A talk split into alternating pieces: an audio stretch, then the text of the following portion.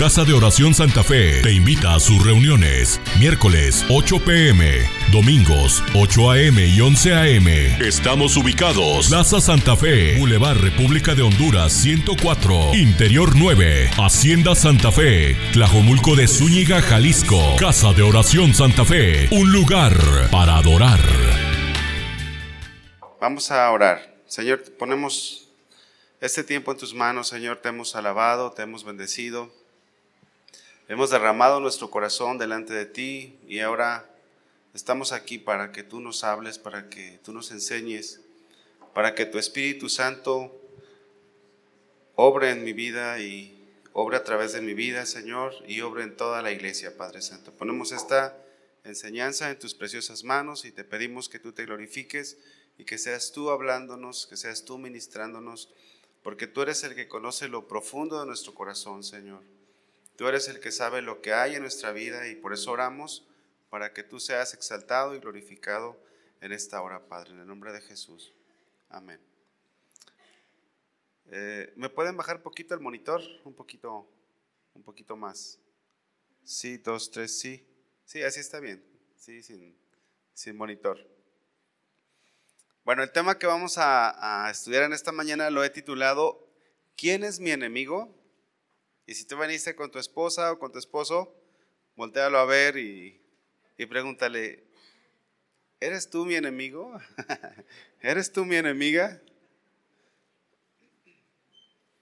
Bueno, la respuesta es que no, nuestra esposa, nuestro, su esposo, no es su enemigo, hermana, ¿eh? no es su enemiga, hermano. Miren, la vida de, de un cristiano tiene que ser muy diferente a la vida de alguien que no lo es.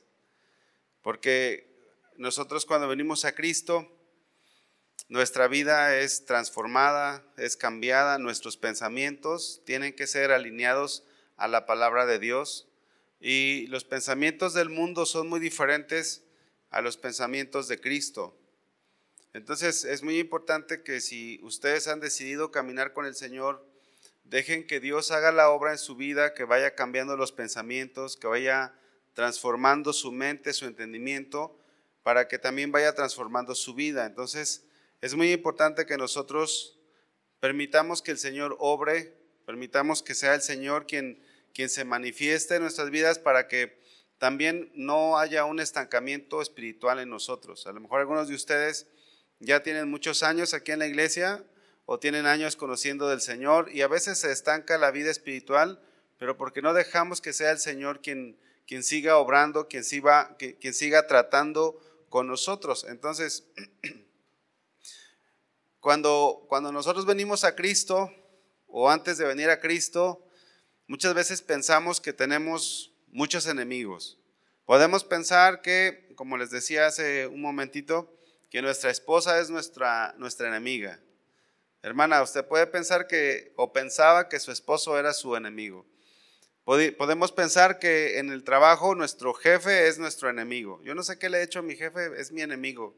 No sé por qué me trata así, ¿no? Podemos pensar que nuestros vecinos, que nuestros familiares, nuestros primos, tíos, abuelos, podemos sentirnos enemigos de todo mundo.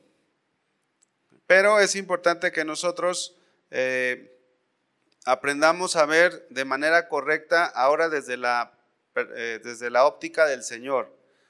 Tenemos que quitarnos los lentes del mundo y ponernos los lentes del Señor y saber que estas personas, pues en realidad no son, no son nuestros enemigos. ¿Qué, ¿Qué significa que alguien sea tu enemigo? Significa que tú lo aborreces o lo odias. Eso es lo que, para, para ir entendiendo un poquito, eh, irnos introduciendo al tema. ¿Qué significa que alguien sea tu enemigo? ¿Que tú lo odias o lo aborreces? Ahora, hay personas que te pueden odiar, que son tus enemigas, pero tú no eres enemigo o enemiga de ellos. Pero cuando hablamos de que tú eres enemigo de alguien, es que tú estás odiando o aborreciendo a alguien. Y como primer punto vamos a ver que las personas que no son cristianas, en general, no son nuestros enemigos. No son nuestros enemigos. Vamos a Ezequiel capítulo 18, por favor.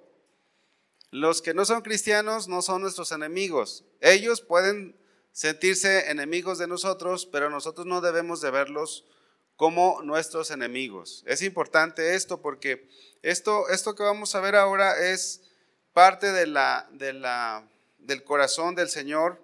Dios, nuestro Dios, no ve a las demás personas que no son sus hijos como sus enemigos. Dice el versículo 23, Ezequiel 18, 23. ¿Quiero yo la muerte del impío? Pregunta el Señor. ¿Quiero yo la muerte del impío? ¿No vivirá si se apartare de sus caminos? Versículo 32.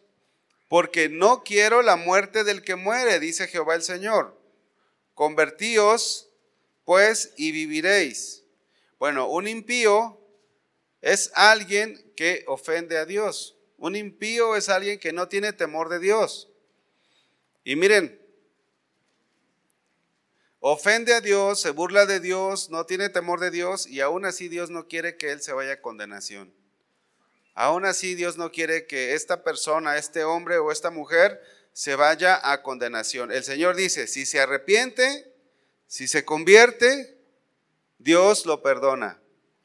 Entonces, las personas de este mundo no son, Dios no los tiene como sus enemigos eh, eh, en sí. Dios quiere que la gente sea salva. Dice el, famoso versículo con el que muchas veces llegamos al Evangelio, porque de tal manera amó Dios al mundo, Juan 3:16, Dios ama al mundo.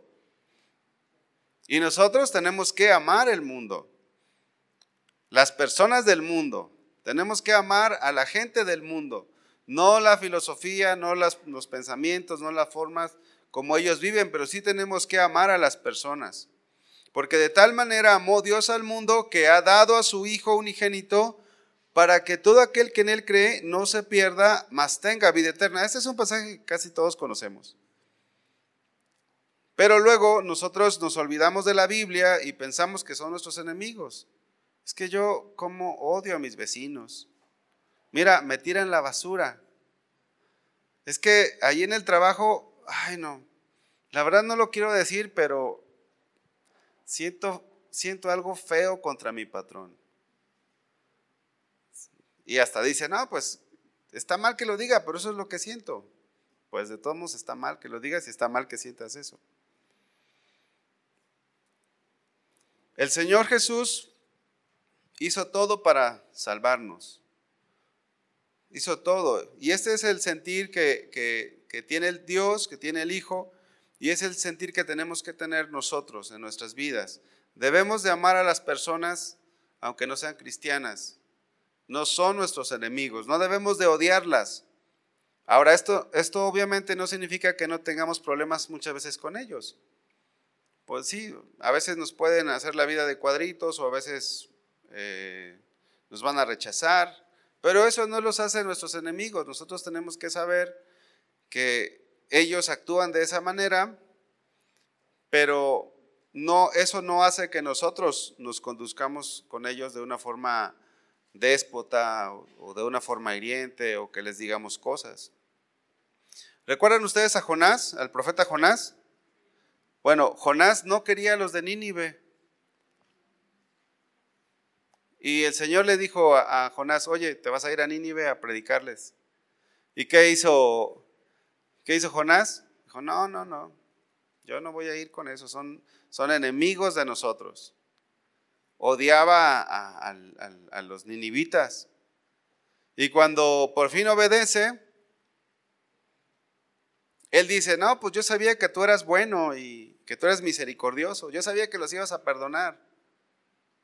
A veces nosotros nos cuesta tratar con las personas de este mundo a veces los cristianos se quieren aislar de, las personas del mundo, no les queremos compartir, no les damos ese mensaje precioso que hemos recibido, que es el Evangelio. Pero no son nuestros enemigos. No son nuestros enemigos. Un cristiano no debe de odiar a sus semejantes. No debe de desearles mal. No debemos de desearle mal a nadie porque no son nuestros enemigos. Vamos a Mateo capítulo 5, por favor. Mateo capítulo 5, versículo 44.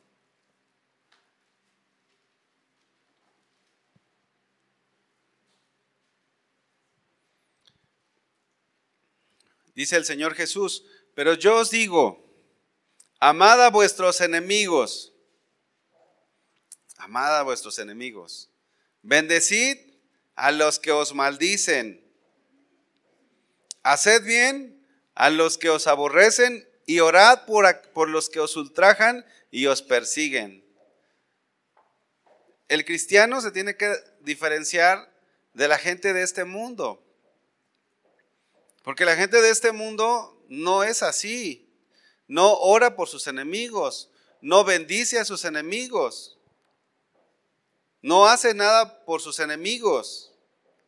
Nosotros como cristianos tenemos que amar a los que nos aborrecen, a los que nos odian. No tenemos que comportarnos igual que las personas de este mundo. Dice el versículo 45, para que seáis hijos de vuestro Padre que está en los cielos que hace salir su sol sobre malos y buenos, y que hace llover sobre justos e injustos.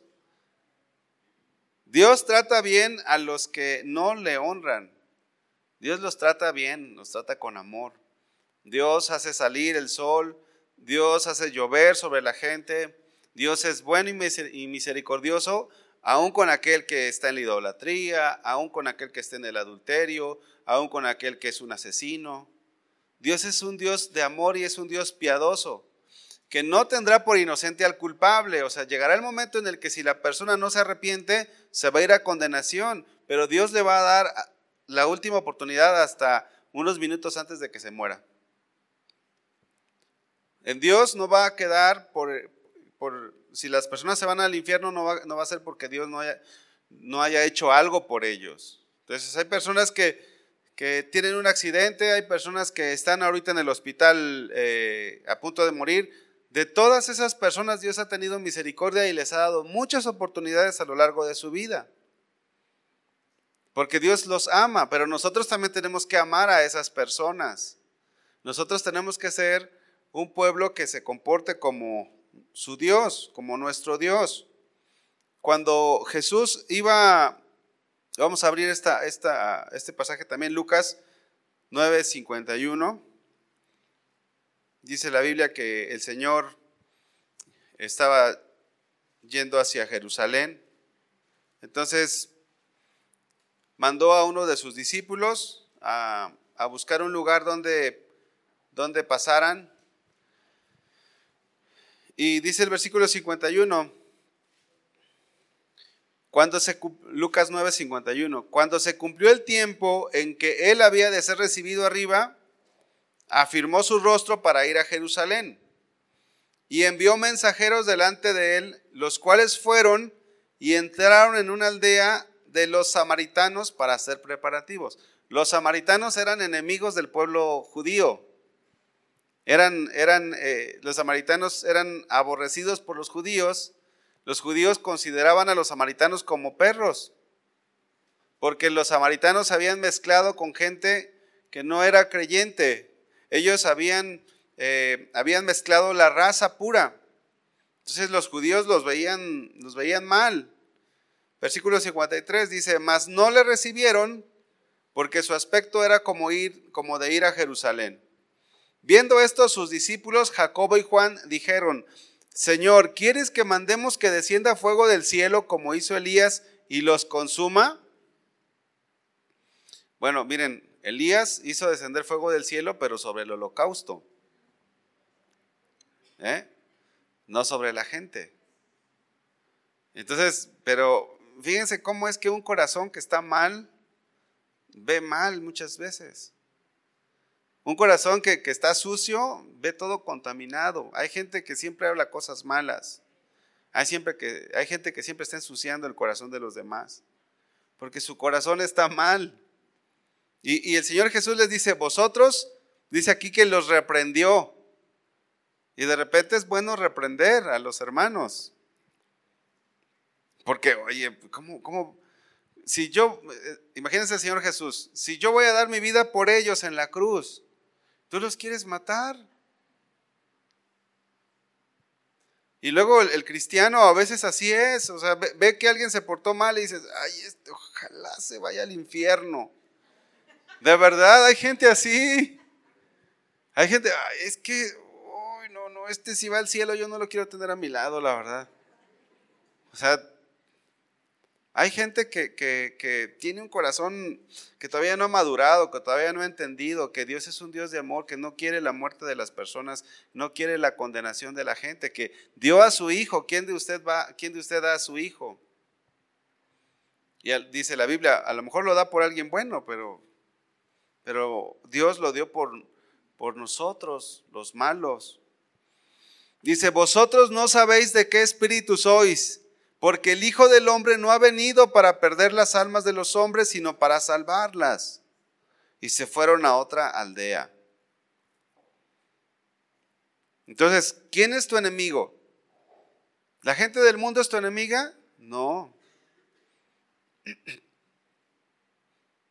Si hay personas que no te tratan bien, no por eso tú las debes de tratar mal. Tú debes de amarlas, tú debes de bendecirlas. Tú debes de orar para que Dios tenga misericordia de ellas, así como lo tuvo contigo. Porque la voluntad de Dios es que ellos sean salvos. Esa es la voluntad de Dios y ese es el corazón del Señor. El corazón del Señor no es que nosotros estemos odiando a las personas, aunque no sean cristianas, aunque sea quien sea, quien sea. Si te hizo algo malo, bendícela. Ahora, esto es la gente que, no conoce al Señor. Pero nuestra familia tampoco es nuestra enemiga. Este sería el punto número dos. Nuestra familia no es nuestra enemiga. Si tu esposo o tu esposa no es cristiana, no es cristiano, aún así no es tu enemigo, no es tu enemiga. Vamos a Primera de Pedro, capítulo 3, por favor.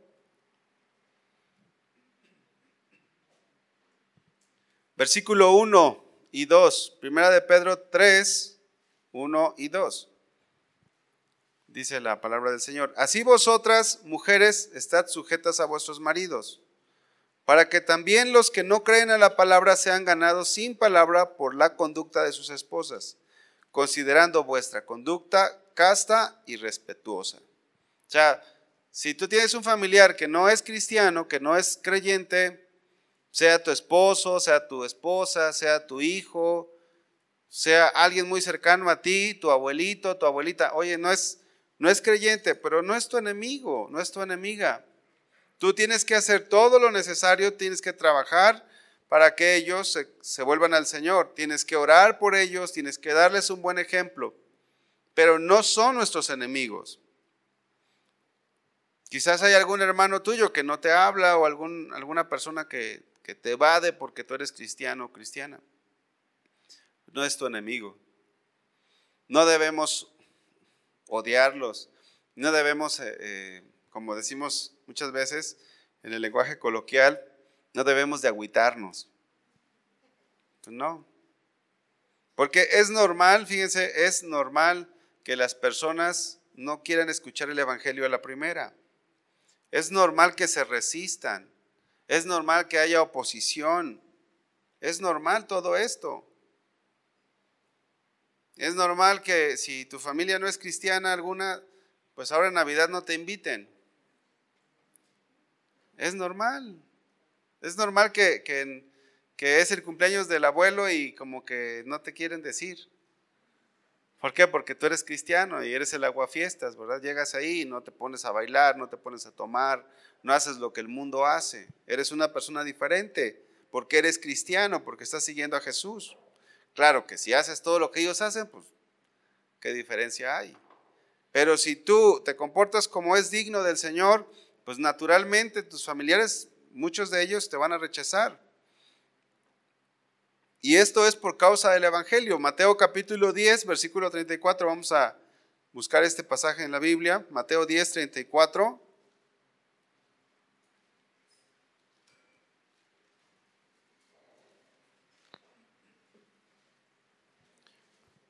Fíjense lo que dice este versículo, estos versículos del 34 al 36. no penséis que he venido para traer paz en la a la tierra. No he venido para traer paz, sino espada. Porque he venido para poner en disensión al hombre contra su padre, a la hija contra su madre, a la nuera contra su suegra. Y los enemigos del hombre serán los de su casa. Los enemigos, dijimos que esta palabra significa alguien que es aborrecido o alguien que es odiado. ¿Quiénes te van a odiar? Pues los de tu casa. Pero tú no los debes de odiar. Tú no debes de odiarlos. Si ellos te rechazan, tú no los debes de rechazar. Porque son los de nuestra propia casa los que nos van a odiar. Son nuestra propia familia. Inclusive el Señor Jesús también su propia familia no lo aceptaba. Entonces, no nos sorprendamos. No nos sorprendamos. No nos sorprendamos si, si ahora en estas fiestas, pues, oye, vamos a pasar Navidad con ustedes. Ay, pues es que no vamos a estar. Y al final te enteras que hicieron un fiesta, no, no, ¿verdad? Es normal. ¿Qué tienes que hacer? ¿Pagarles con, con la misma moneda? ¿Tratarlos igual? No, lo que tú tienes que hacer es que si tú haces algo en tu casa, tienes que invitar a toda tu familia. Que ellos vean que tú no eres igual que ellos. Que tú no tienes nada contra ellos. Que tú, en lugar de odiarlos, los amas. Esa es la actitud que debes de tener. Ese es el lente del Señor Jesús. El amor. Dios veía a las multitudes y los veía con amor. Porque una cosa, hermanos, es que ellos te consideren sus enemigos y otra cosa es que tú los consideres enemigos. Una cosa es que ellos te aborrezcan y otra cosa es que tú los aborrezcas. Pero en tu corazón no debe de existir odio, hermano. Por nadie, por nada. Debemos de amar a las personas. Bueno, sí tenemos que aborrecer algunas cosas, lo vamos a ver en un ratito más, pero no a las personas, no a la gente. Tenemos que eh, ver como el Señor ve, porque miren, si, una persona que es mala, muy mala, una persona que es secuestradora, ahorita orábamos por un muchacho que fue secuestrado, si esa persona está con vida es por la misericordia de Dios. Es porque, o sea, me refiero al secuestrador, me refiero al, violador, me refiero al, al que mata. Si está con vida es por la misericordia de Dios. Y nosotros no somos, no somos mejores que Dios, no somos más santos, más piadosos que Dios, y no debemos de, de desear en nuestro corazón la muerte de alguien, aunque sea el más malvado. Y mucho menos a los que son nuestros familiares, hermano. A nuestros familiares nosotros tenemos que insistirles, tenemos que amarles. Aunque te rechacen, tú no debes de rechazarlos, tú debes de amarlos. Ahora, como punto número tres, es, y en este punto me gustaría ahondar un, un poquito más, es, es que los hermanos de la iglesia tampoco son nuestros enemigos. ¿Eh? Los hermanos de la iglesia tampoco son nuestros enemigos. ¿Cuántos tienen enemigos aquí en la iglesia? Levante su mano. Ah. ¿Están despiertos?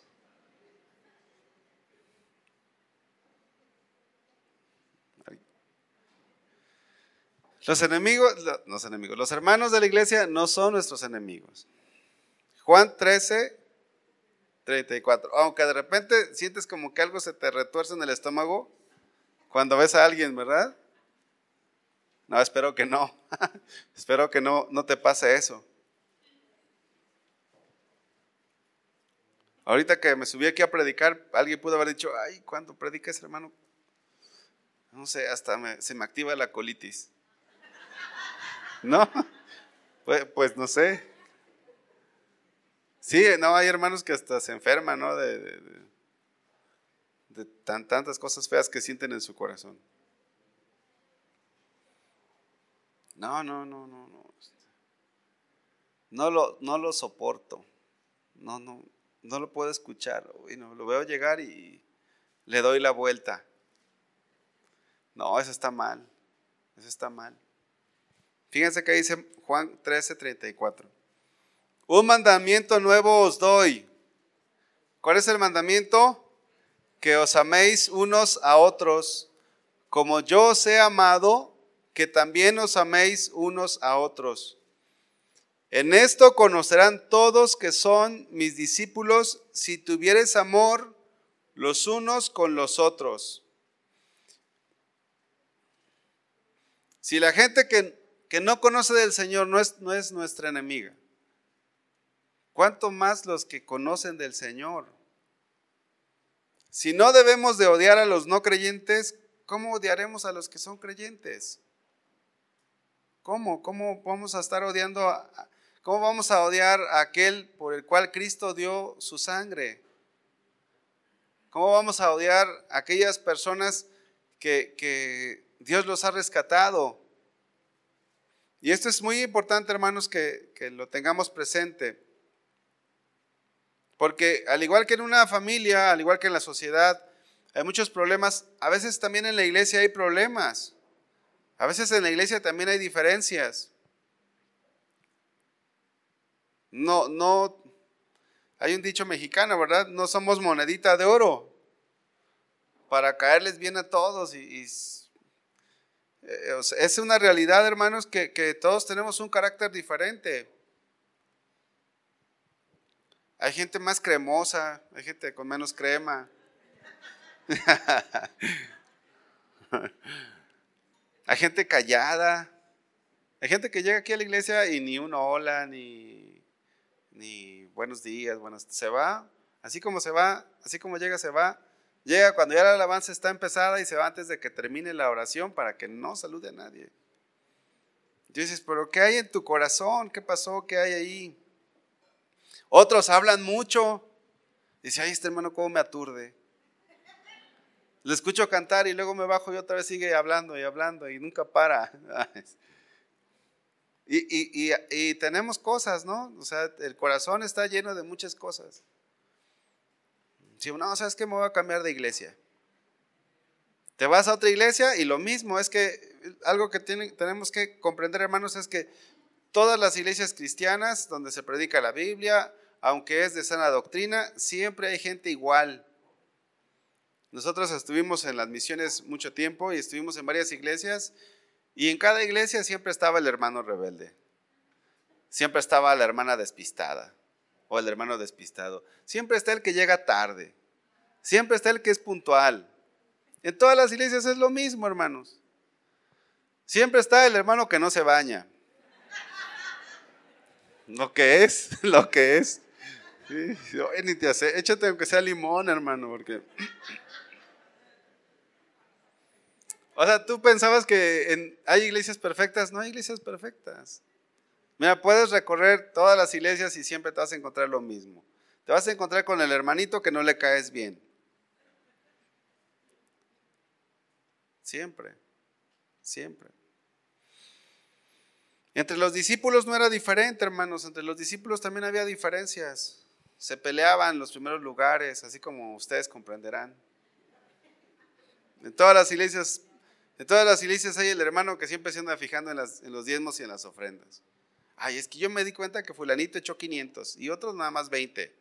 Y estás, estás ahí viendo lo que dan y lo que no dan. Estás ahí. Pero te vas a otra iglesia y piensas que es diferente. Ahí también está el mismo hermanito o la misma hermanita que está ahí viendo quién da y quién no da. Y también está el hermano el que, que no se preocupa por lo que dan los demás.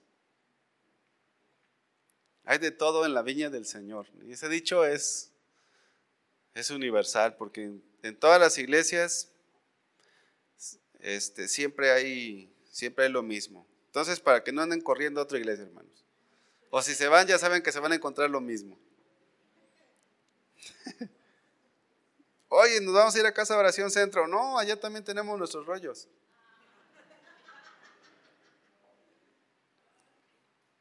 van a decir, no, o sea, allá, allá nadie saluda.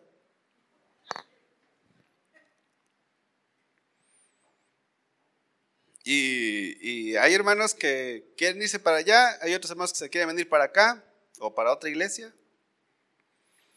Pero el problema está en el corazón del ser humano. El problema no es la iglesia, porque la iglesia siempre es así. El problema somos nosotros. Bueno, ya me estoy adelantando. Pero fíjense, dice la Biblia que el Señor Jesús dice, un mandamiento nuevo os doy, que os améis unos a otros, como yo os he amado. ¿Cómo nos ha amado el Señor?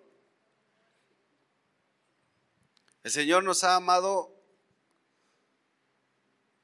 de una manera inmerecida. ¿O se merece usted el amor de Dios? Ay, no, pues, pues no, todos somos difíciles de amar. El amor con que nos amó el Señor es un amor que no merecemos. Es un amor que, que, el mundo no lo da, que solamente Dios, porque Dios es amor, puede amarnos de tal manera. Dice Romanos capítulo 5, versículo 7. Cierta, ciertamente apenas morirá alguno por un justo.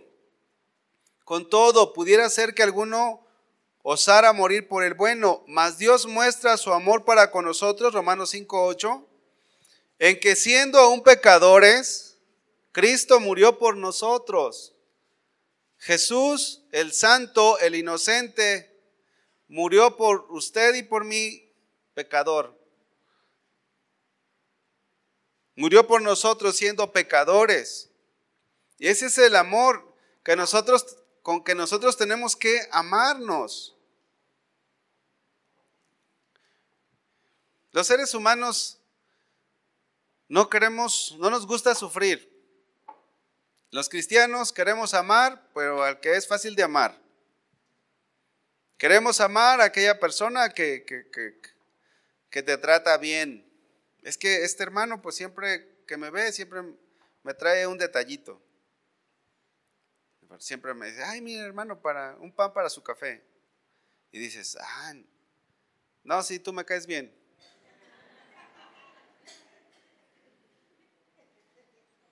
Pero Dios, el Señor no fue así, su amor para con nosotros no fue así.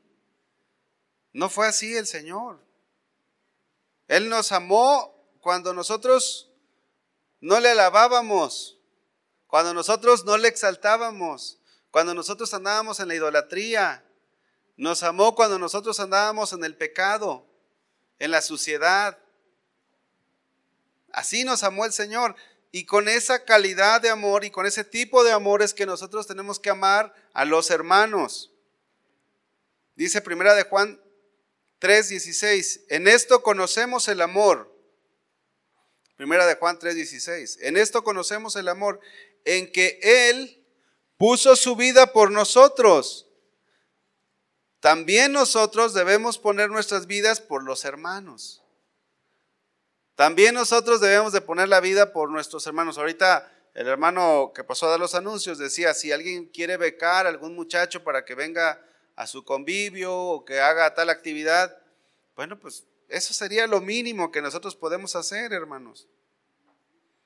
Si no podemos ayudar a, a, un joven a que crezca en el Señor, ¿cómo vamos a dar nuestra vida por alguien? ¿Cómo vamos a dar nuestro tiempo? ¿Cómo vamos a poder servir en la iglesia? Es que yo no tengo tiempo, pues sí. Nadie tiene tiempo. Pero por amor a Dios nosotros nos hacemos un espacio y porque sabemos que Él, es nuestra prioridad. Ahí un poquito más adelante, primera de Juan, capítulo 4, versículo 9. En esto se mostró el amor de Dios para con nosotros, en que Dios envió a su Hijo unigénito al mundo para que vivamos por Él. En esto consiste el amor no en que nosotros hayamos amado a Dios, sino en que Él nos amó a nosotros y envió a su Hijo en propiciación por nuestros pecados. O sea, el Señor nos amó primero. Y después nosotros correspondimos a ese amor. Y nosotros en la iglesia queremos que primero nos amen. Es que en esta iglesia no hay amor. Pues ama tú. ¿Verdad? Tú empieza a amar a la gente. Es que aquí nadie me saluda. Pues ve tú y saluda.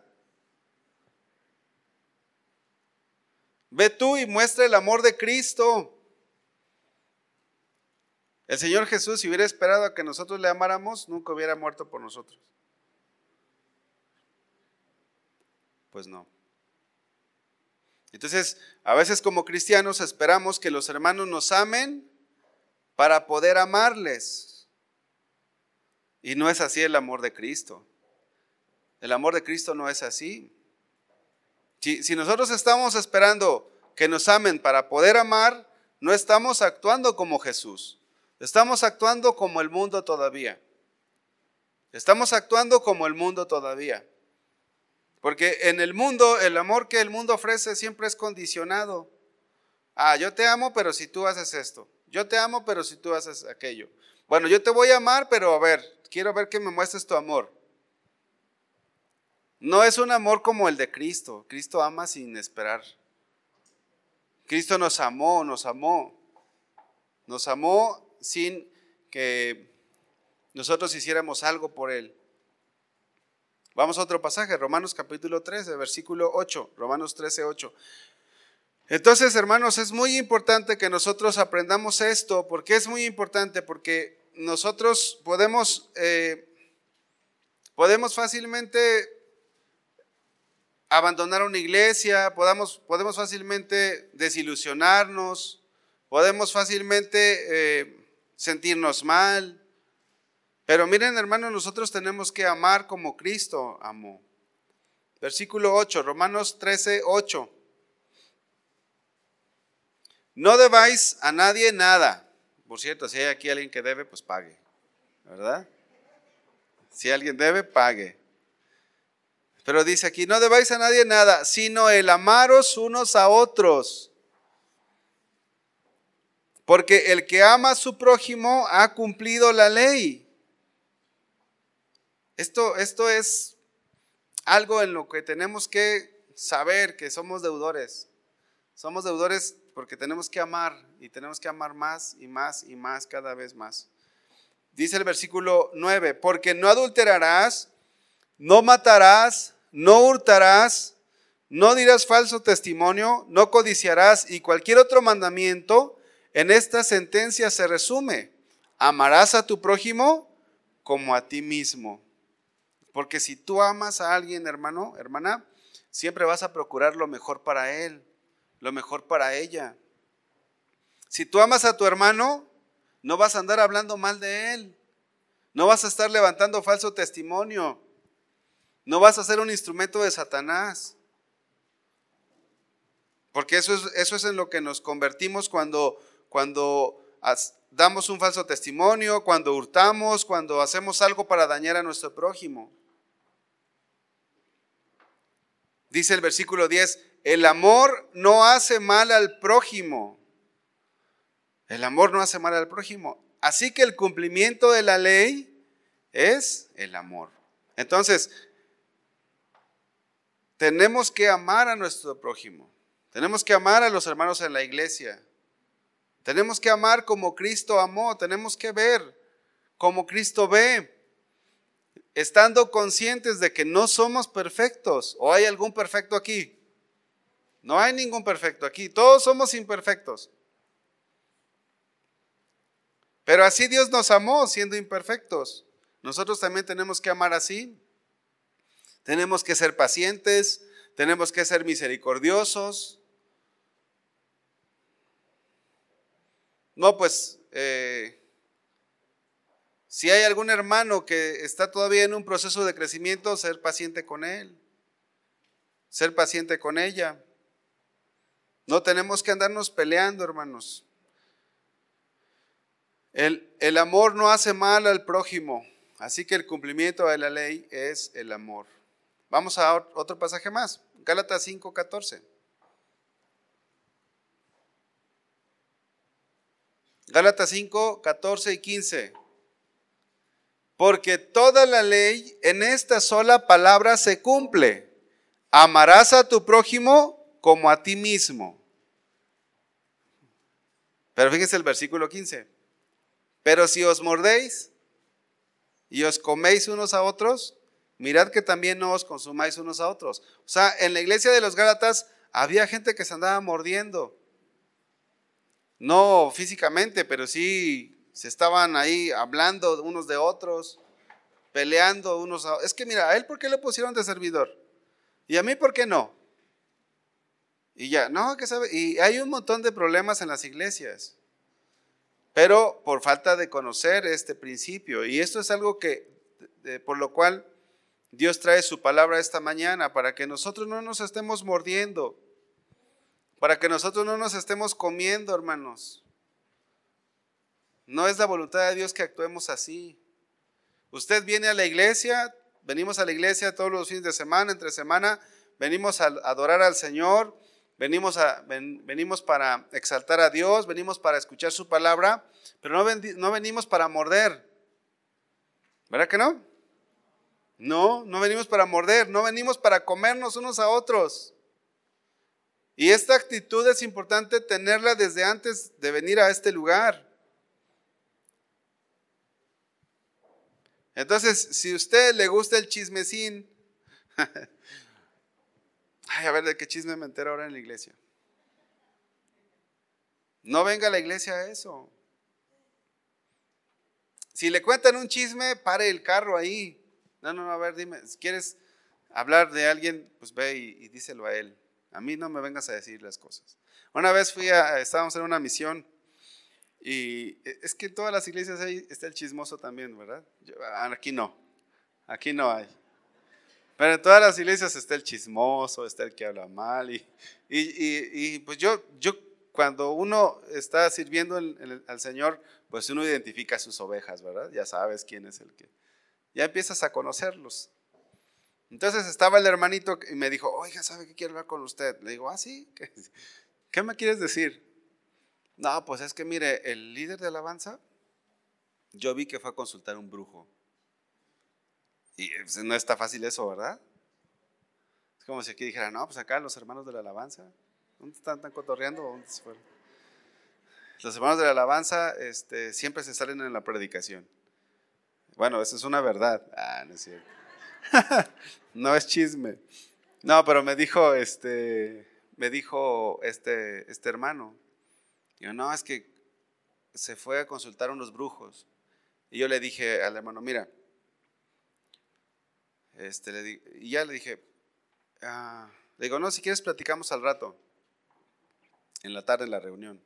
Entonces llegó la reunión y estaba el líder de alabanza dirigiendo y estaba el hermano allá, allá atrás estaba y cuando terminó le dije, oye, ven, ven. Y le digo, ven tú también. Digo, ¿qué me dijiste de él? Y se puso de muchos colores el, el hermano este. Le dije, no, mira, ¿sabes qué? Primero dile a él, arreglen sus cosas ahí y ya luego me dices. No, no, no, que sabe que este, que, no, es que yo te vi que fuiste con un brujo. Le digo, a ver, vámonos por partes. Entonces, siempre hay gente que quiere sembrar cizaña allí. En otra, en otra iglesia también donde estuvimos sirviendo, habían hermanitos que siempre venían con chismes. Y yo les dije, ¿saben qué? Y les enseñé así en, general, como ahorita. Les dije, hermanos, si, si tú traes un chisme de algo de, acerca de alguien, a mí no me digas nada. Digo, la Biblia dice que primero vayas y hables con él. Y si ya no te oye y no te escucha, entonces ya vienes conmigo, pero no vengas conmigo sin antes haber ido con él. Entonces, hermanos, nosotros tenemos que, tenemos que amar a los hermanos. Y Pablo dice, pero si os mordéis y os coméis unos a otros, mirad que también no os consumáis unos a otros. ¿Por qué? Porque muchas veces vienen personas a la iglesia, hermanos también dentro de la iglesia, que están comiendo, que están mordiendo al otro hermano. Y esa no es la voluntad del Señor.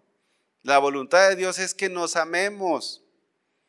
Y estamos conscientes que no somos perfectos, pero tenemos que amarnos. Si tú tienes un corazón contaminado por el pecado, pues limpia tu corazón. Pero no tenemos que abonar a lo que Satanás hace. ¿Que Satanás qué es lo que hace? Sembrar división. Eso es lo que Satanás hace. Nosotros no tenemos que hacer eso. Nosotros debemos de amarnos los unos con los otros. Entonces, una de las evidencias que Dios está obrando en tu vida es que cada día amas más como Dios. Esa es una de las evidencias. Oye, ¿cómo estoy? A veces se me acercan hermanos y dicen, este, oye, ¿cómo? Sobre todo algunos discípulos ahí en la, en la, algunos servidores ahí en la iglesia con los que estamos trabajando. Oye, ¿cómo me has visto? Quieren que yo les diga si van bien o van mal. Pero miren, una, pues, nosotros no sabemos cómo sea su vida en casa, ¿verdad? Pero una de las evidencias palpables es que la persona ama más. Y yo quiero preguntarte, si tú ya tienes más de un año, dos años, tres años aquí, ¿cómo es tu amor? ¿Ya amas más? ¿Ya amas más a tu esposo? ¿Ya amas más a tu esposa? ¿Ya amas más a tus hijos? ¿Ya más a los hermanos? Esa es una buena evidencia de que has estado creciendo espiritualmente. Ahora, otro punto, otro, otra parte dentro de este punto. Miren, los pastores no somos sus enemigos. El pastor Chuy García, la pastora Maite, no son sus enemigos. No son sus enemigos. Porque a veces nosotros como pastores nos toca exhortar o disciplinar a alguien. Y, dentro de la labor pastoral esto no es algo muy agradable. Imagínense, imagínense ustedes yo metiéndome en su vida. Yo diciéndoles cómo deben de amar a sus esposos, sus esposas, sus hijos, cómo los deben de educar. Pues no es una tarea fácil. En una ocasión, un hermano, así como el, hermano, el Ujier, el altote, Javier, el hermano Javier, este, estábamos en una misión y en una iglesia y este, este hermano quería servir. Y era de alto así como el hermano Javier. Pero era boxeador, hermano. Entonces, imagínese. Entonces, eh, pues quería servir. Le dije, si usted quiere servir, hermano, pues venga, vamos a platicar. Vamos a platicar, vamos a ver cómo está con su familia, con sus hijos, para ver si califica para el servicio. Entonces, pues viéndome hacia abajo, me dice, pero usted quién es para meterse en la vida de mi familia. Así me dijo este hermano. Y hasta me sentía así como, sentía que me iba soltar ahí un trancazo, ¿verdad? Y, me dijo, es que de la iglesia donde yo vengo, él venía de una iglesia de Estados Unidos. Es que de la iglesia donde yo vengo, el pastor no se mete en la vida de las personas. Y pues, ¿qué clase de pastor es? Porque el ser pastor es meterse en su vida. No, pues ya no quiero ser oveja de aquí. Pero ¿a poco no en lo natural el pastor va y revisa la ovejita cómo está? Este, oye, pues ya te hace falta aquí una vacuna o algo, comida, agua. Ah, pues mira, este, el pastor cuida a la oveja. Bueno, el pastor en lo natural, hermanos, muchas veces nos toca exhortar o disciplinar a una persona y las personas piensan que somos sus enemigos. Pero nosotros no somos enemigos de ustedes. No somos enemigos. De hecho, miren, la exhortación y la disciplina es parte del amor. Eso es lo que dice Hebreos, porque ¿qué, qué padre hay al cual su hijo no lo disciplina? Bueno, se disciplina a alguien porque se le ama. Entonces, si el pastor te exhortó, si el pastor te disciplinó, siéntete amado. Siéntete amada. Es más, a lo mejor deberías de decirle, oiga, pastor, pues como que yo siento que no me ama, pastora, como que siento que no me ama. Pues no, ¿por qué? Pues no me disciplina. Si tu pastor te exhorta, dale gracias. Pero dice Hebreos que la disciplina no es causa de gozo, sino de tristeza. O sea, ¿quién, a quién de ustedes les gusta que le regañen? Bueno, quizá hay alguno que sí. a mí me gusta que me trates mal. Pero, no, es que sí hay gente así, pero la cosa es que no cambia, pues. Sí le gusta que le traten así, pero no cambia. Pero, pues a nadie. A mí cuando, cuando alguien me llama la atención, siento como que me jalan las orejas así, me hierve la sangre, me sale, me sale el orgullo. Entonces, si, de repente mi esposa me, me dice algo, empieza así y digo, tranquilo Arsenio, tienes que recibir, si te equivocaste, acepta. Nada más me pasa a mí o también le pasa a usted. También, sí. Hay un hermano que lo hizo así. Que no vea a su esposa porque si no, me estás evidenciando y no, ya se armó. No, pero tenemos que amarnos. Entonces, hermanos, regresando, la disciplina es parte del amor. Los servidores, si un día te disciplina el pastor, es porque se te ama.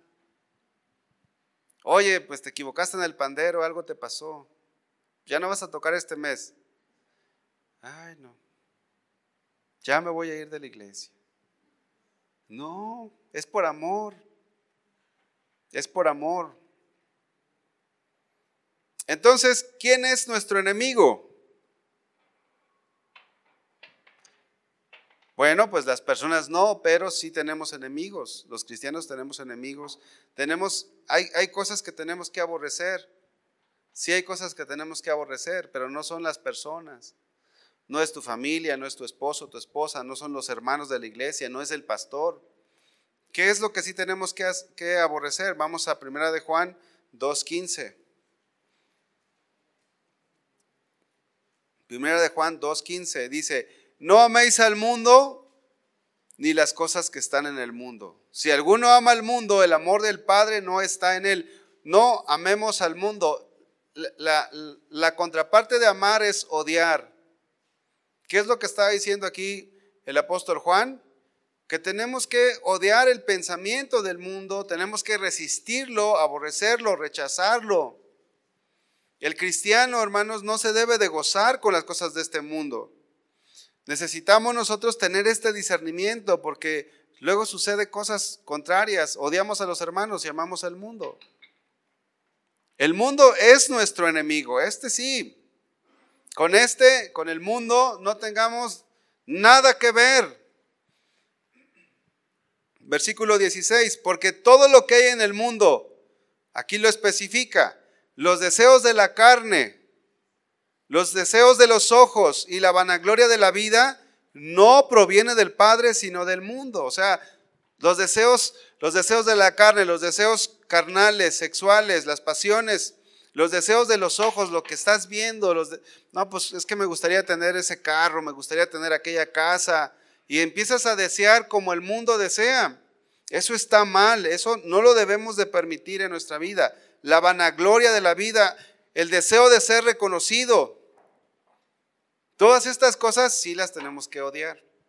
Esas cosas sí son nuestras enemigas. Esas cosas sí son nuestros enemigos. Ahora, es importante decir que las personas del mundo actúan de cierta manera porque son influenciadas por el mismo mundo. Son influenciados, pero los cristianos no debemos de ser influenciados por el mundo. Tenemos que rechazar, tenemos que aborrecer, tenemos que odiar. Entonces, si, tú estás casado y una mujer en tu trabajo te está coqueteando, ¿qué tienes que hacer? No aborrecer a la persona, pero sí aborrecer eso. Y tienes que cortar. Tienes que tratar esto de forma tajante. Si tienes un amigo que te está jalando a, las cosas del mundo, no vas a odiar a tu amigo, pero sí vas a odiar lo que tu amigo te está ofreciendo. Y sabes qué, mira, tú me caes bien, tú, tú, yo no tengo nada contra ti, pero lo que tú quieres que yo haga va en contra de la palabra de Dios. Y sabes qué, yo no participo de eso. Le empiezas a predicar la palabra de Dios, le empiezas a, tienes que ser tajante con eso, porque no hay, no hay punto de negociación. Entonces, nosotros tenemos que aborrecer las cosas de este mundo, pero no a las personas. Tenemos que ser respetuosos con las personas, decirle, ¿sabes qué? Hasta aquí, yo no voy a participar contigo. Oye, pues mira que vamos a ir a la despedida de soltero de fulano, de sutano, y que van a ir mujeres, o que van a ir esto, aquello. conmigo no cuentes. Yo no entro a eso, yo no participo a eso. Oye, pero pues eh, te pueden decir muchas cosas, pero tú tienes que mantenerte firme contra el mundo, porque el mundo es nuestro adversario, es nuestro enemigo, porque todas estas cosas no provienen de Dios, sino que provienen del mundo. Y las personas influenciadas por el mundo actúan como actúan, pero no es la persona la que nos debe de, a quien tenemos que aborrecer, es el sistema que está detrás de ellos. Un sistema en el cual a lo mejor tú estuviste en un tiempo. A lo mejor de ese sistema Dios te sacó y Dios nos sacó de muchas cosas. La carne siempre, otro de los enemigos es la carne. Vamos ahí a Gálatas capítulo 5. Miren, la carne se refiere a aquella parte del hombre que no puede ser regenerada, que no puede ser cambiada. Se refiere a aquella parte del ser humano que tiende siempre a hacer lo malo. Esa es nuestra enemiga. Dice Gálatas 5:24. Pero los que son de Cristo han crucificado la carne con sus pasiones y deseos. Los que son de Cristo han crucificado la carne con sus pasiones y deseos. La naturaleza carnal, esa sí es nuestra enemiga. Y ¿sabe qué, hermano? Hermana, esa siempre la traemos dentro. No hay manera de que se te quite la, la carne. Pero nosotros necesitamos crucificarla con sus pasiones y deseos. La naturaleza carnal es aquella que te va la que, es aquella que te quiere llevar a odiar a las personas. Es aquella que te hace reaccionar mal. La, naturaleza carnal es tu mal carácter. La naturaleza carnal es aquella que te lleva a pecar. Esa es tu enemiga. ¿Por qué, ¿Por qué vas a odiar a aquellas personas que te ofrecen de tomar una cerveza o un vino? No, odia a tu carne. Pablo dijo, miserable de mí. Pablo, Pablo decía eso. ¿Quién me podrá librar de este cuerpo de muerte? Porque él sabía que dentro de él estaba esa naturaleza caída, esa naturaleza que, que lo quería llevar arrastrado hacia lo malo. Vamos allá a Gálatas un poquito atrás. Versículo 10, Gálatas 5, 18. 19, perdón. Gálatas 5, 19.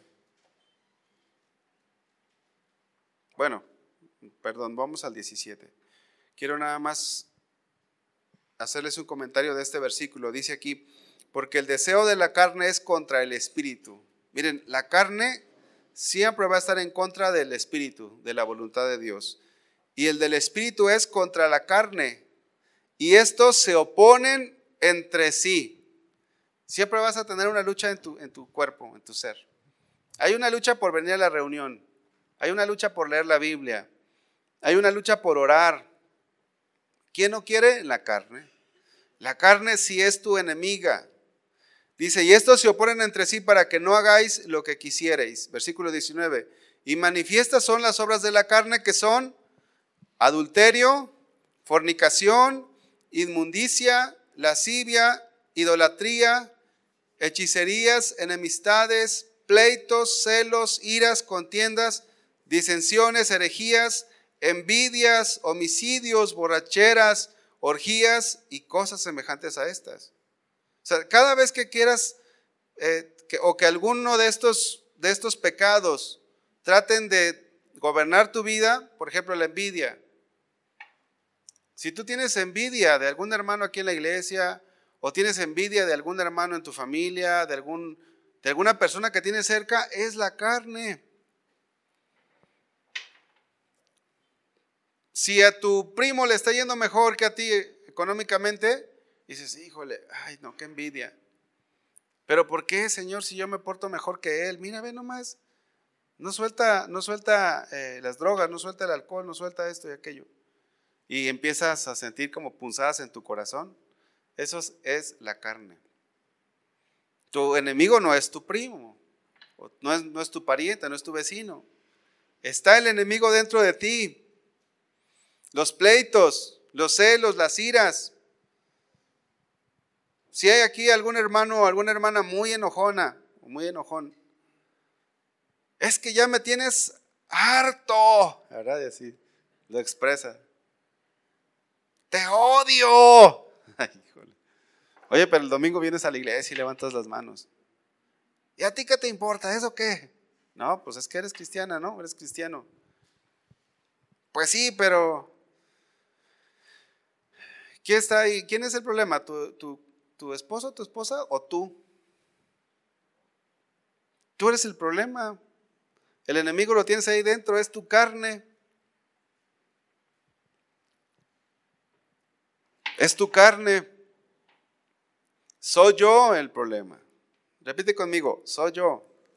Soy yo. Mire, muchos de los matrimonios a veces, eh, muchos de los matrimonios que llegan a la separación es porque piensan que el enemigo es el otro. Es porque piensan que el otro tiene la culpa. Pero si nosotros nos dejáramos guiar por el Espíritu Santo, las cosas serían muy diferentes, hermanos. Si nosotros sacáramos la carne de nuestra vida, bueno, siempre la vamos a tener ahí, pero si crucificamos la carne con sus pasiones y deseos, eso de crucificar significa tenerla subyugada, que no se mueva, que no haga nada. Ahí está hasta que nosotros nos muramos, vamos a ser totalmente glorificados, vamos a tener una vida totalmente diferente, pero mientras tanto la carne tiene que estar allí. Pero muchos de los matrimonios, muchos de los problemas en las iglesias es porque le dan lugar a la carne, hermanos. Es que no me habló, es que esto, ¿y qué? No le des lugar a la carne, ámalo. No le des lugar al enojo, ámalo. Fíjense, el apóstol Pablo dijo, así que yo de esta manera corro. Eh, Primera de Corintios capítulo 9, versículo 26. Primera de Corintios 9, 26. Así que yo de esta manera corro, no como a la aventura, de esta manera peleo, no como quien golpea el aire, sino que golpeo mi cuerpo y lo pongo en servidumbre. No sea que habiendo sido heraldo para otros, yo mismo venga a ser eliminado. Pablo, hermanos, no estaba peleando contra los hermanos en la iglesia. Tenía personas que lo odiaban, pero él sabía que su principal enemigo era él mismo, su propia carne, porque si Pablo reaccionaba mal ante todas las críticas que le hacía la iglesia, las iglesias, los líderes de su tiempo, pues no iba a terminar la carrera. Él golpeaba, pero no golpeaba el aire, dice, sino que golpeó mi cuerpo. Y esto, hermanos, no significa que ustedes se autoflagelen. Significa que dominen con la ayuda de Dios esa carne y la tengan en sujeción. Que no le hagan caso. Que la tengan crucificada. Sino que golpeo mi cuerpo y lo pongo en servidumbre. O sea, todo lo que soy yo lo sujeto a la voluntad de Dios. ¿Que me quiere salir el enojón? Pues me voy a orar un ratito, Señor. Lléname de tu amor. Yo lo he hecho, hermanos. Algunas veces que he sentido punzadas, porque la carne quiere salir. Algunas veces que yo he sentido punzadas, yo voy con mi Señor y le digo, Señor, lléname de tu amor. Lléname de tu amor. Algo que no me gustó, le digo, le digo al Señor, Señor, lléname de tu amor. Porque si Dios nos llena de su amor, todas esas cosas son, son posibles de ser sujetadas. Entonces voy con el Señor, Señor, ayúdame a perdonar. Dame de tu gracia, lléname de tu amor. Yo quiero parecerme a ti. No quiero parecerme al diablo, no quiero parecerme al mundo, quiero parecerme a ti. Entonces Pablo sabía que él tenía que tener dominado esa naturaleza carnal. Nuestra principal lucha, hermanos, es con la carne. Con la carne, con la naturaleza carnal. Y nuestro último enemigo, pues es el diablo y todos sus secuaces. Es el diablo y todos sus secuaces. Dice Efesios capítulo 6, versículo 10. Por lo demás, hermanos míos, fortaleceos en el Señor y en el poder de su fuerza vestíos de toda la armadura de Dios para que podáis, para que podáis estar firmes contra las acechanzas del diablo. Porque no tenemos lucha contra carne y sangre, o sea, no es tu, no es tu pleito, no es tu problema contra las personas. No tenemos lucha contra carne y sangre, sino contra principados, contra potestades, contra los gobernadores de las tinieblas de este siglo, contra huestes espirituales de maldad en las regiones celestes. Estos son nuestros enemigos, hermanos. Estos son nuestros enemigos. Y todos estos, estos seres espirituales afectan el mundo en el que vivimos. Y de repente vas manejando tranquilamente y alguien se te cierra y te empieza a echar broncas. Pues no, pues ha de estar bien influenciado por el diablo, mano. Yo ni le hice nada. Pero tú no debes de estar influenciado por el diablo. Tú te debes de parar y, ay, discúlpeme Señor, le ofendí en algo, perdóneme. La Biblia dice, la blanda palabra aplaca la ira. No, no, no, ¿qué, qué, qué, qué, tú qué, qué? No, pues lo que quieras. Oye, si tocas en alabanza, dices tú. Esa habilidad que tienes para la guitarrita, ¿verdad? no, no debe de ser así, hermanos. O sea, uno tiene que ser gobernado por el Espíritu Santo. No por todo este, estos, no por el diablo, por Satanás, por sus demonios. Que el mundo sí. Miren, a veces nuestros enemigos, no, no, no, no que nosotros los odiemos a ellos, los que nos odian, muchas veces son controlados por estos seres. Y nosotros tenemos que orar y decirle, Señor, abre sus ojos Ábrele sus ojos a esta persona, que pueda ver como, como tú ves. Debemos de estar conscientes que nos estamos enfrentando a un mundo espiritual. No tenemos lucha contra la gente. Contra las, las personas las tenemos que amar. Tenemos que tener de ellos misericordia como el Señor Jesús. Pero les repito, no, no es que ellos nos traten bien en sí, nos van a tratar mal. Pero a nuestro Señor Jesús lo trataron mal. Y él estando en la cruz dijo, Padre, no le tomes en cuenta esto. Señor, ten misericordia de ellos. Esa es la actitud que tenemos que tener. Aunque nos crucifiquen, ahorita no hay persecución todavía, pero si llegara a haber persecución, nosotros tenemos que seguir amándolos. Dice la Biblia que cuando Esteban fue apedreado, pusieron estaba ahí todo apedrado y había un joven allí que se llamaba Saulo, que fue el apóstol Pablo. Imagínate si Esteban no hubiera dado un buen testimonio. Bueno, el testimonio de Esteban colaboró a que Pablo también este, se mantuviera firme. Tú no sabes, hermano, si el día de mañana aquellos que te están atacando, los vas a ver aquí, por tu testimonio. Oye, este fue el que, ¿te acuerdas cómo le echaba tierra en el trabajo? Y pobrecito, va a venir y te va a decir, oye, ¿me perdonas? Todo lo malo que te hice. Dice la Biblia, no seas vencido de lo malo, sino vence con el bien el mal.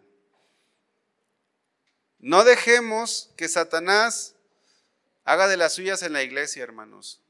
Sean ustedes colaboradores de la unidad en la iglesia. Si Dios nos ama, nosotros tenemos que amarnos así.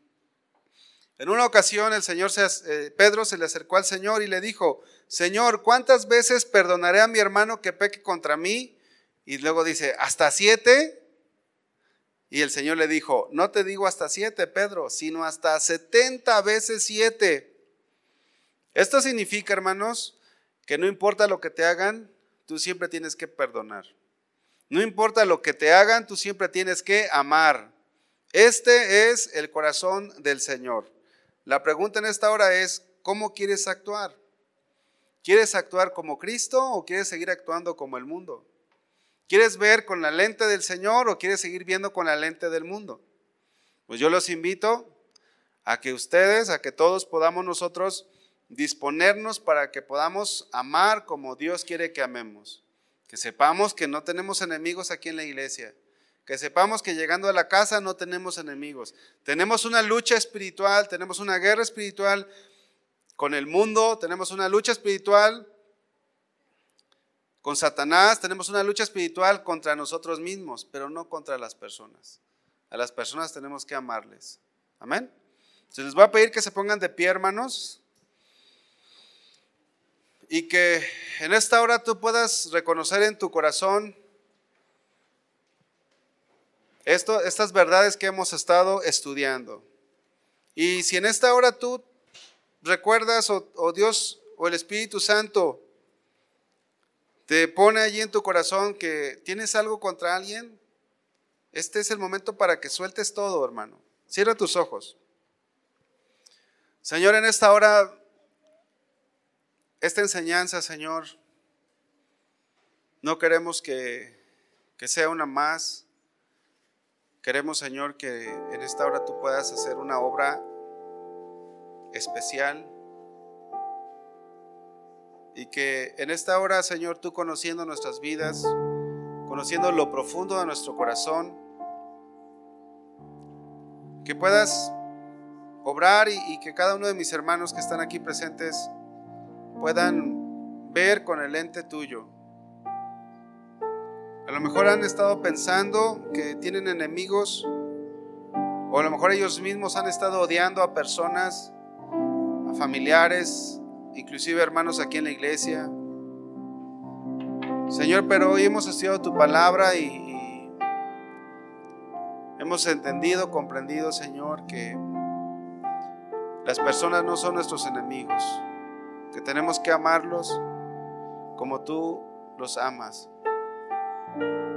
Que nuestra familia no son nuestros enemigos, Señor. Que nuestros hermanos aquí en la iglesia no son nuestros enemigos. Que por el contrario nosotros siempre tenemos que amar, siempre tenemos que perdonar, siempre tenemos que buscar el bien de los demás tenemos que buscar la unidad en tu iglesia, Señor. Y en esta hora disponemos nuestra vida, nuestro corazón, para seguir en esa línea en la cual tú has mandado, Señor. En esto conocerán todos que son mis discípulos, si tuvierais amor los unos con los otros. Señor, derrama de tu amor en nuestras vidas. Derrama de tu gracia, derrama de tu favor sobre nosotros. Te necesitamos, Padre. Queremos amar como tú amas. Queremos amar de la manera en que tú amas, Señor. Gracias, Padre, por tu palabra, que penetre en nuestros corazones y que lleve fruto, Señor. Te damos gracias, Señor, en el nombre de Jesús. Amén, Señor. Vamos a darle un aplauso al Señor, hermanos.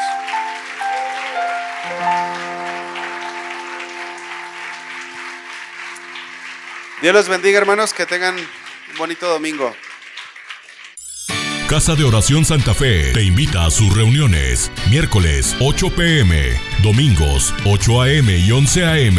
Estamos ubicados. Plaza Santa Fe, Boulevard República de Honduras 104, Interior 9, Hacienda Santa Fe, Tlajomulco de Zúñiga, Jalisco. Casa de Oración Santa Fe, un lugar para adorar.